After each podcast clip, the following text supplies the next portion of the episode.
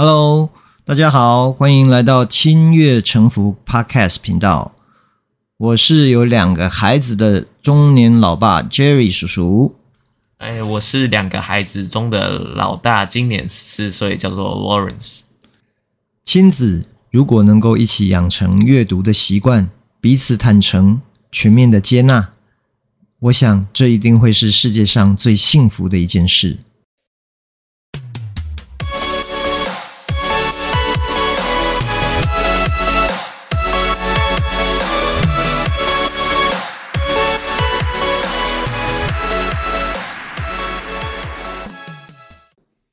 Hello，今天我们的节目呢，要来介绍一本哦，不是两本，我们觉得很厉害的书。这个应该是 Lawrence 看完介绍给我看的。对，Lawrence 可以介绍一下这本书吗？呃，这本书叫做 What If？OK，那它的中文翻译是“如果这样会怎样？”如果这样会怎样？对。这可能也是我们节目第一次要在开播之前要先讲一个免责声明。对，来，以下是免责声明，千万不要在家里尝试我们今天讲到的任何建议。那个本书的作者他是一个网络漫画家，不是保全专家。他喜欢东西着火跟爆炸，意思就是他没有考虑到你的最大利益。对于这一这一集的内容，呃，直接或间接造成任何负面影响，我们也没有办法负责。对，这是一本很有趣的书哈。我们以前大概，哎，你第一次看到这本书大概是几岁的时候？很久很久以前，我忘了。OK，所以它好像是最近才出了第二集。嗯，对。OK。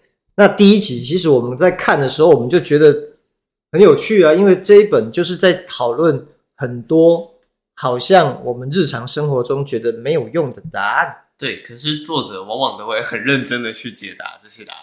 对，而且他在他的自序上就写了没有用的答案也很有趣。对，所以为什么你能介绍一下作者的背景吗？他为什么会想要写这样的书啊？嗯，作者的背景哦。这个作者非常厉害，他是从大学毕业后就在 NASA 的研究中心里工作，哦、然后在二零零六年他离开了 NASA，嗯，然后专职创作网络漫画，然后获得过科幻界最受瞩目的年度奖项雨果奖的三次提名，这么厉害？没错，所以他本来是一个追求。真理、追求科学的 NASA 的科学家，然后变成网络漫画家。对，而且他在 NASA 也是有一些成就的。他在呃，目前国际天文协会将小行星四九四二命名为他的名字门罗。如果门罗的小行星撞上地球，很有可能导致地球大灭绝。我的天啊，他的地位这么大吗？没错。那这本书呢？它其实。讲了很多问题的合集，而且他是不是也他不是自己想的问题，他是有一个网站，他是有一个我有去看过他的网站，然后他会在上面其实会先简短的回复一次大家的问题。这些问题呢，都是呃网络上的网友很好奇，然后不知道从哪里解答，就会去问他。OK。所以他就会很认真的帮大家去计算或者是寻找答案吗？对。而且我在看那个书的内容，他好像除了自己之外，他其实是真的去找很多相关的科学专专家，专家去研究这个问题。没错，对。我们可以举几个觉得比较有趣的例子来看一下。比如说他在书里面就有，呃，就有读者问说。如果你用手吊挂在直升机的叶片上，然后有人转动引擎，那会怎样？这个 怎么感觉好像在看阿汤哥的《Mission Impossible》？对，然后他第一个回答就是：你想象的可能是类似这种酷炫的电影场景。他就画了一个直升机飞起来，然后然后你在那个叶片上旋转的 那个小图片。事实上，那应该很难吧？因为那个直升机的叶片本身并不是一个平面。没错，所以他说，如果你真的这么想，你会很失望，因为实际上发生的情况应该会是你直接掉下来。哦，所以是抓不住的。对，OK。那如果我用工具呢？他说，好，假设你用工具抓住了，嗯，呃，直升机加速需要一点时间，嗯，那个旋翼开始转动的时候要十到十五秒才能转完第一圈。所以你在转出视野之前呢，会有一段跟飞行员四目相对的尴尬时间。这也太尴尬了吧？对，那这样还会再见到第二次吗？还会再见到第二次吗？如果你没有用工具的话，那就不会。OK，那如果你有用它的呃，我看一下里面工具叫什么名字？它叫做新型顶尖手部定锚器。请问要去哪里买？没有。就作者画的，OK，呃，他说，如果是这样的话，事情会急转直下。嗯，呃，他说，一个离心力拉着你的力道会比重力还要强.这个额外的作用力相当于有另外一个人抱着你的那个重量。Wow. OK，所以照理说，转越快，离心力会越大。对，所以到最后，即使那个。工具还在上面，你可能整个人已经被甩烂了。对，或者是说，你可能人也还在上面，嗯、然后，然后工具也在上面，然后你真的如你想象的那样那样甩起来的话呢，直升机也会因为重心不稳，然后晃来晃去，然后最后翻倒。哦，OK，所以它其实会造成那个机翼没有办法正常的运作。对，对吧？对。哦，所以它。最后的结尾很好笑啊！他说每次那个像电影，阿汤哥也有做过这个动作，就是他要阻止直升飞机上面的坏人，他就会跳上去，然后抓住下面那个脚架。对，那个作者说，其实他不应该抓脚架的，他只要抓着机翼，直升机就会自己掉下来。但问题是，如果它已经在飞了，你是要怎么样抓到它的 机翼啊？用用我们的新型顶尖手部定锚器，这也太难了吧？OK，所以你看它里面的，它不但是成人会问这个问题，它也有小孩去问问问这个问题，对吧？对，有我刚刚有看到五岁小孩在问。OK，五岁小孩他问了什么问题呢？他问了，如果把汤灌进太阳系，从太阳一直灌到木星，那会怎么样？哇！那这个作者回复这个小孩说：“在你灌汤之前，请确保所有人都安全的离开太阳系。”我这个小孩真的很有创意耶！他会为我在猜，他可能是一个讨厌喝汤的小孩吧？对吧？因为可能他每一次吃饭的时候，爸爸妈妈都逼他要喝汤，所以他干脆想要把汤灌进太阳系里面。对。OK，那这个作者怎么说呢？如果把汤灌进太阳系里面，它会形成什么？他说，在几分钟之内，呃，可能是小事情，然后在接下来的半小时，对任何人来说都绝对不会是小事情。嗯，接着他说，时间就会终止。啊？为什么时间会终止？呃，因为汤的引力太强了，所以会形成黑洞。哦。汤的引力太强，那跟汤的浓度有关系吗？嗯，它是以番茄汤哦这么浓厚的汤对来做那个调查的。OK，所以也就是说，如果它的汤的量大到可以倒进整个太阳系里面，他说这个热量比太阳终其一生所发出的能量还要多。我的天呐！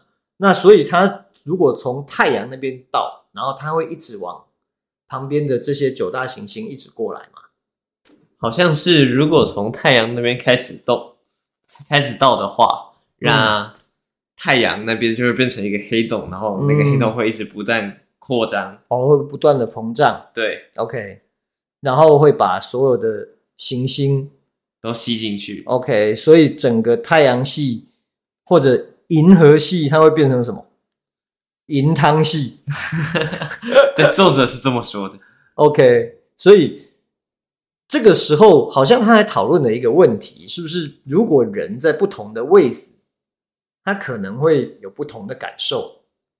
对，如果是在那个汤里面，好像一开始还会觉得还不错，还蛮舒服的，因为它的移动的速度跟汤一样，对吧？对。但是到了最后，好像还是逃不过。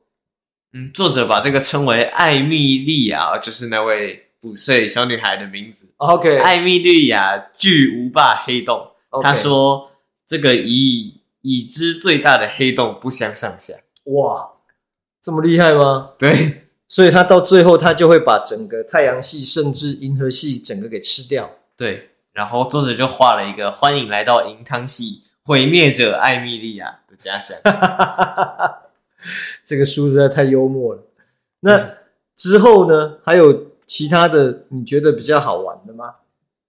之后呢？我还有看到这本书里面有呃一个章节在讨论，我们以前有俗话说罗马不是一天造成的。对，那就有哦，他刚好叫 Lauren。OK，他 Lauren 就问说，如果在一天之内我们要建造罗马，会需要多少人？哇！一天之内要建造罗马会需要多少人？对，首先那个作者就画了一个他一个礼拜的行程表。OK，礼拜一他妈妈生日，礼拜二早上十点要开会，OK，然后下午两点要看眼科，礼拜三建造罗马，OK，所以他选择在礼拜三的时候建造罗马。那请问他有计算出来要建造罗马需要多久吗？他说：“如果有八十亿个人一起工作，就是现在地球的人口，嗯，那应该有办法在一个小时之内搞定。哇，问题是你要付八十亿人的工钱，对，而且罗马这么这么小的地方，有办法站八十亿个人吗？”他说：“他不考虑所有训练、协调跟交通问题，他只考虑劳动力，因为他在。嗯”呃，上一本书，我们现在聊的是第二集。对，他在上一本书有说到，如果把全世界的人口都集中到一个地方，会怎么样？OK，对，哇，所以那刚好是跟这一题有相关诶。对，所以他这边只考虑劳动力的问题。然后，如果是成本的话，他说，呃，光是铺设整个地方，就至少会花费一千四百。亿美元，一千四百亿美元，没错。然后他有注解说，如果罗马市政府需要估价的话，他可以跟作者联络。罗马现在应该没有没有那么多钱可以重建罗马了吧？对，OK。所以只要如果八十亿人的工钱我们都付得出来，然后我们也不考虑八十亿人有没有地方站。那这样总共需要多久呢？嗯、一个小时。他说他精确、比较精确的计算，就是我先跳过大部分的计算过程。嗯、我现在讲结论的话是五十分钟，五十分钟比实际的历史快了两千五百万倍。我的天呐！啊，因为那时候罗马的人人口很少，对啊，而且以前没有器具，对，也没有这么。没有机械，对吧？这么高科技的东西，对，所以现在要重建罗马其实是有可能，只是没有人要做这件事而已。没有人要花一千四百亿美元铺地板，然后再找八十一个人用一个小时解决这件事情。那个，如果罗马政府有想要做这件事情的话，也许也可以跟我们节目联络，我们也可以代为跟作者联系。我们可以跟作者联系一下，我们可以帮罗马市政府估价。OK。哎，我这边看到一个蛮有趣的问题。他说：“如果我们把一块生牛排从多高的地方丢下来，可以在掉到地上的时候正好烤熟。”门罗给出我们的解答就是：我们要在一个适当的角度，然后在一个适当的高度，透过那个轨道用扔扔出去，然后我们还要增加它暴露在高温的时间，它才有可能。表面熟了啊，然后里面还没熟。OK，所以它其实并不会像我们讲说那个哦，因为它没有经过大气层，对不对？对，他说好，他说如果你没有找好角度的话，那基本上就是牛排支离破碎。OK，所以它会被地心引力给扯破。没错。OK，然后他说，如果你要食用这个牛排的话，要小心沙门氏菌 以及天外来菌。好的。所以，请大家千万不要尝试把牛排从高处往下丢，然后要去吃它。对，你还要派出一支回收小队把它找回来。这本书因为问题的合集很多啊，有一些作者是真的蛮认真去做计算跟研究的，但也有一些问题的合集蛮好笑的。嘿，Lawrence，你要不要来讲那个牙齿的？哦，有一个读者问说。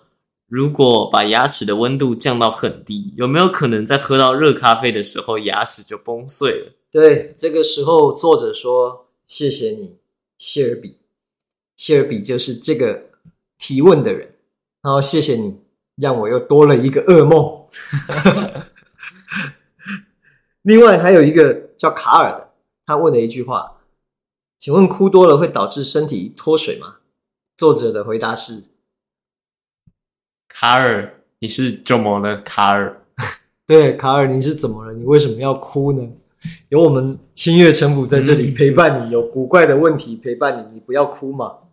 我这里还看到一个很好笑的，他说，如果假设在离我们最近的一颗适于居住的外星球上有生命的存在，那他们的科技跟我们也相近。如果他们现在朝我们这边看过来，会看到什么？那我们的作者呢，画了一个全黑的图给他，里面是还有一颗白点，就是一颗小小的星。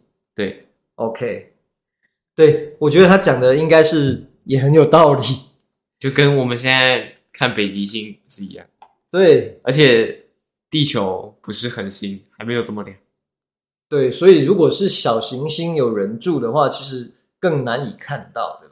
基本上就是看不到，OK，用肉眼是看不到，你必须用到太空望远镜才看得到。对对，好吧，那我们今天聊这两本书就聊到这边。我们再强调一遍，刚刚所有说的事情，请不要自行在家做实验。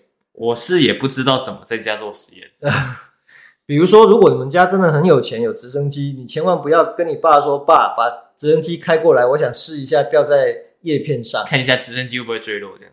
对，OK，那我们今天就先聊到这边喽。下一次我们有机会的话，再找一些有趣的书来跟大家分享。拜拜喽，拜拜。